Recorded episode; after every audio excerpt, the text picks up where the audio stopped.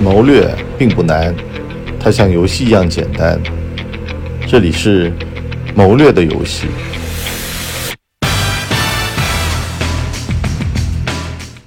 谋略的游戏，咱们今天呢就讲讲劣币驱逐良币。这话呢本来呢是一个货币的术语，说的呢就比如说在东南亚柬埔寨有战乱，完事儿呢持有本国货币呢，这钱呀就容易贬值。可是呢，你如果持有美金呢，这是个硬通货，怎么办呢？有人说啊，那我就拿美金上街花啊，这就错了啊。这会儿呢，你应该先流通的反而是柬埔寨货币，为什么呢？因为这玩意儿贬值快，你得赶紧把它用了，完事儿呢，把美金换回来，藏自个儿家里面。战乱时代嘛，黄金就会飙涨。美元呢，以前是跟黄金挂钩，啊，三十三美金一盎司嘛。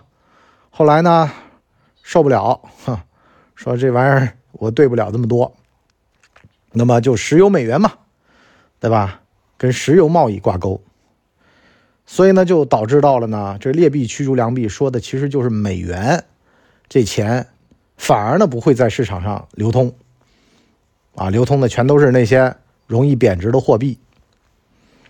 讲完经济学术语，咱们就讲讲真实生活。老是，有老导演、老的那些企业家说，现在挣钱可真容易。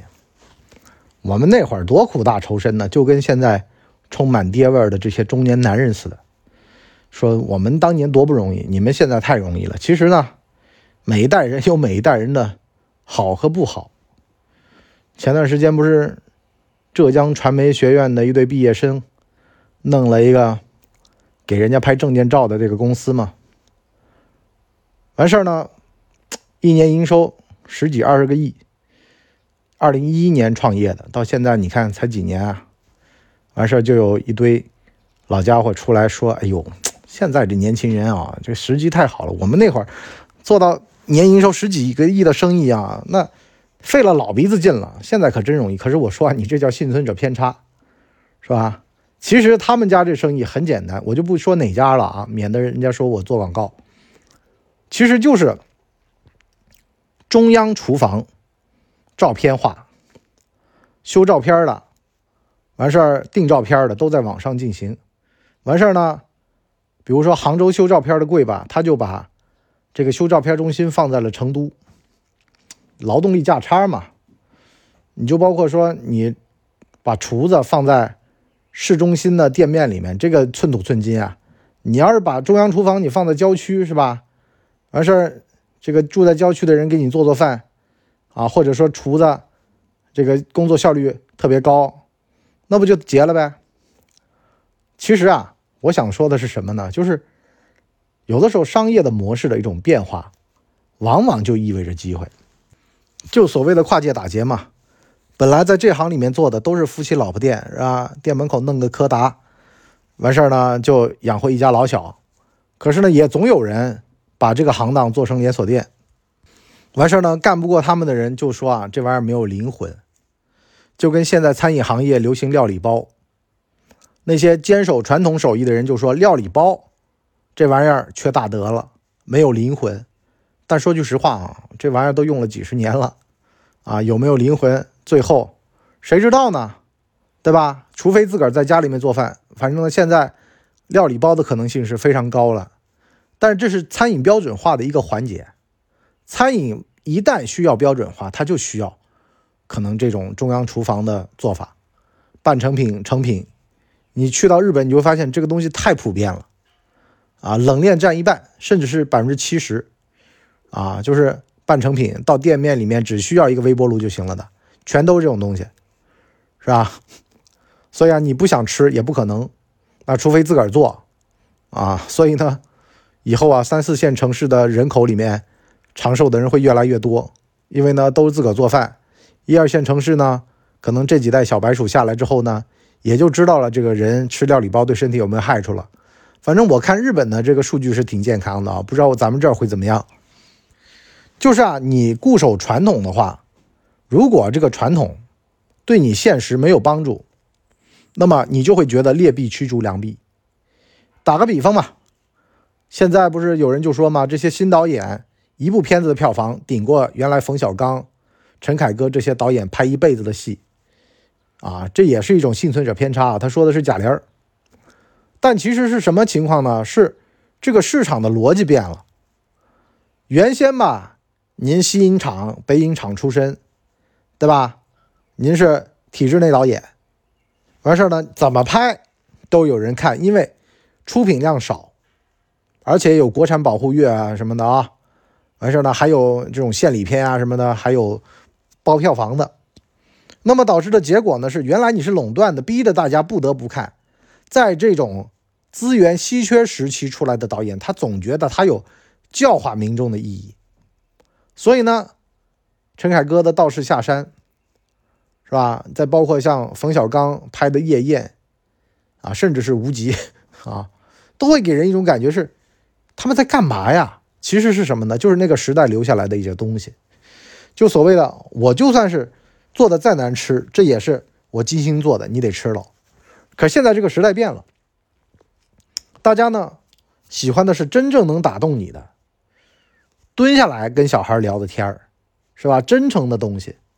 那么这帮老导演就干不了了，所以呢，就有的人就会跟我讲嘛，说博叔啊，我看不懂这个时代了。实际上呢，是因为你原先的资源禀赋导致到你瞎了。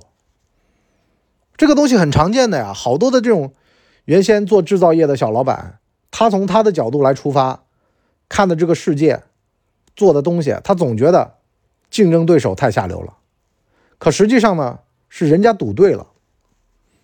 但是你不自知，你还觉得说，再比如说啊，这个十几年前了，有乐蜂网的李静说，物流做那么快干嘛？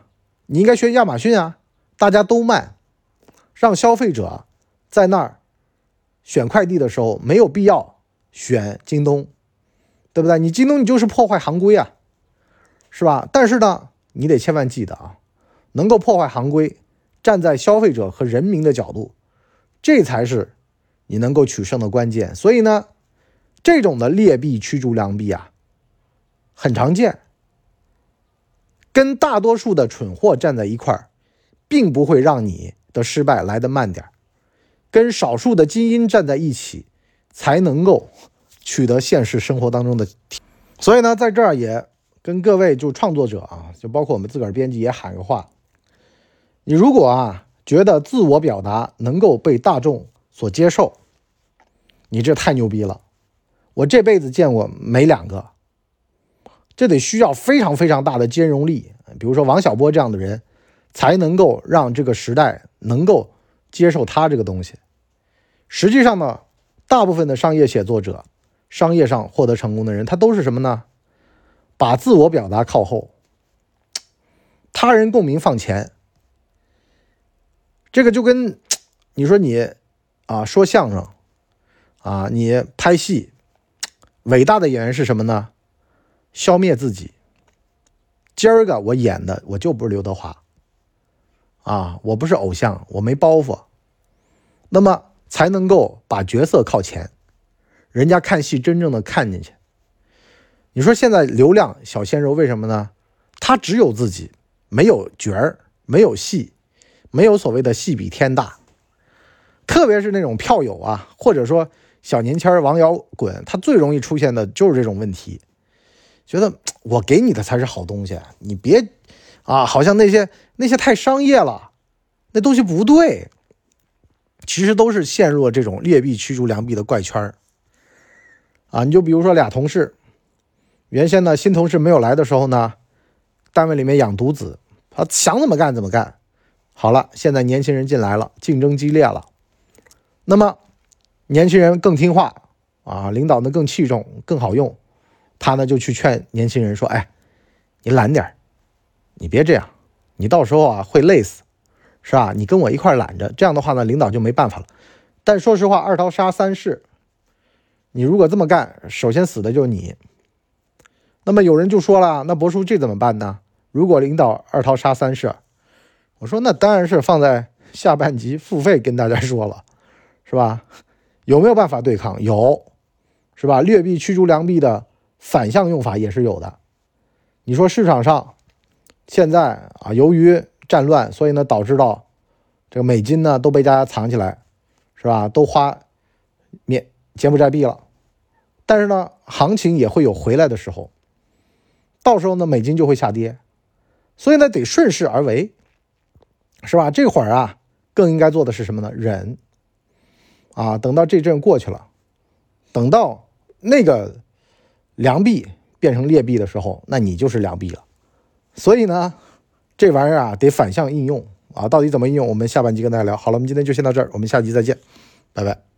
哎呦，节目听完了，我是麻辣电台的台长杰森，欢迎大家添加干嘛电台官方微信，微信 ID 是文博小号的全拼，加入我们的社群，一起交流成长吧。干嘛电台扫清你人生路上的所有坑，付费订阅请关注微信订阅号“干嘛播客”。